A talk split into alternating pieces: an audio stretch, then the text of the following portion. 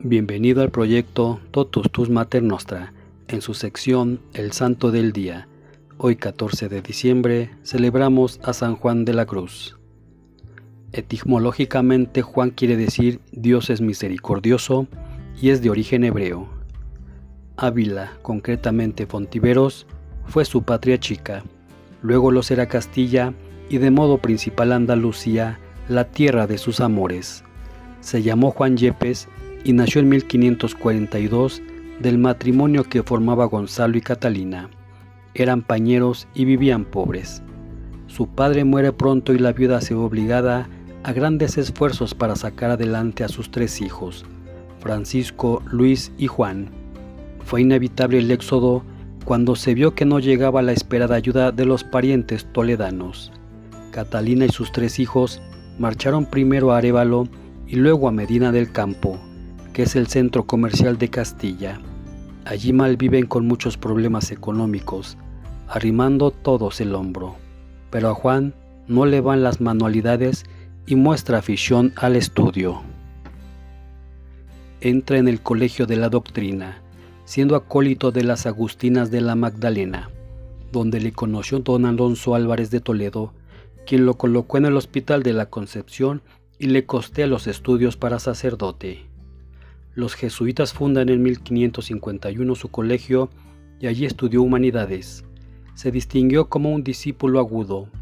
Juan eligió la Orden del Carmen, tomó su hábito en 1563 y desde entonces se llamó Juan de Santo Matías. Estudia artes y teología en la Universidad de Salamanca como alumno del colegio que su orden tiene en la ciudad. El esplendor del claustro es notorio.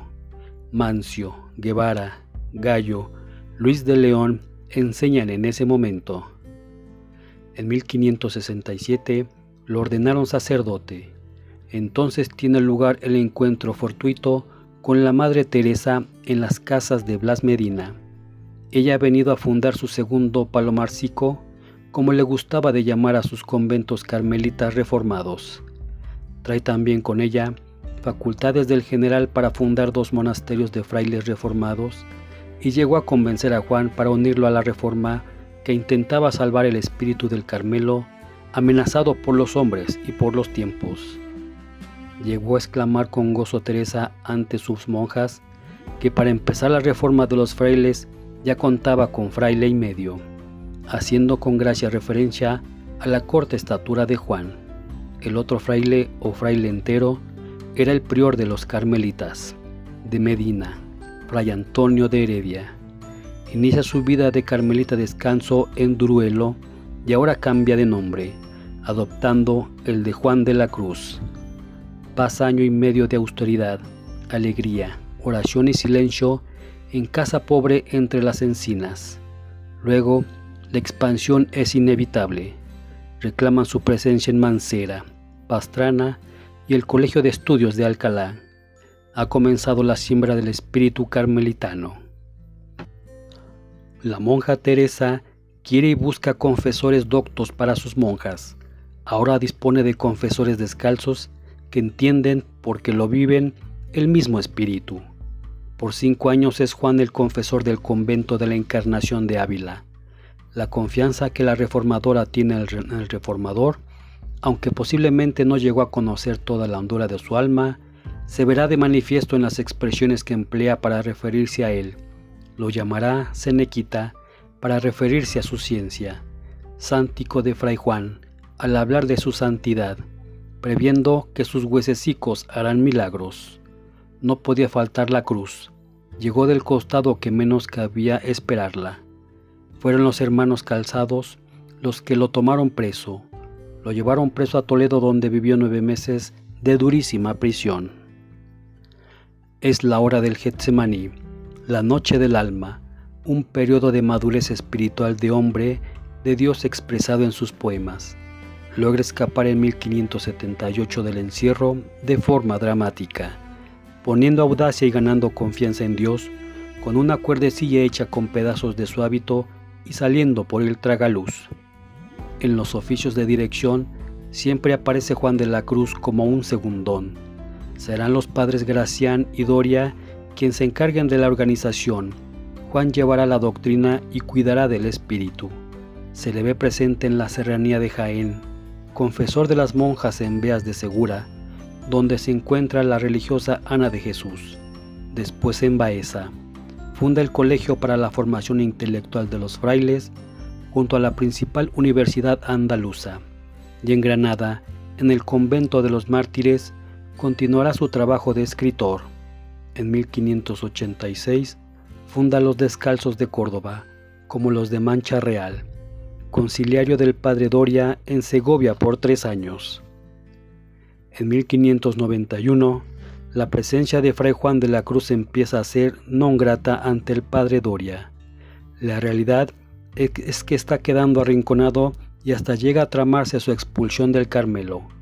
Marcha a la serranía de Jaén en la Peñuela para no estorbar y se plantea la posibilidad de marchar a las Indias. Allí estará más lejos, en otro tiempo de oración solitaria y sabrosa. La reforma carmelitana vive agitada por el modo de proceder de Doria. A Juan le toca orar, sufrir y callar. Quizá tenga Dios otros planes sobre él y está preparándolo para una etapa mejor.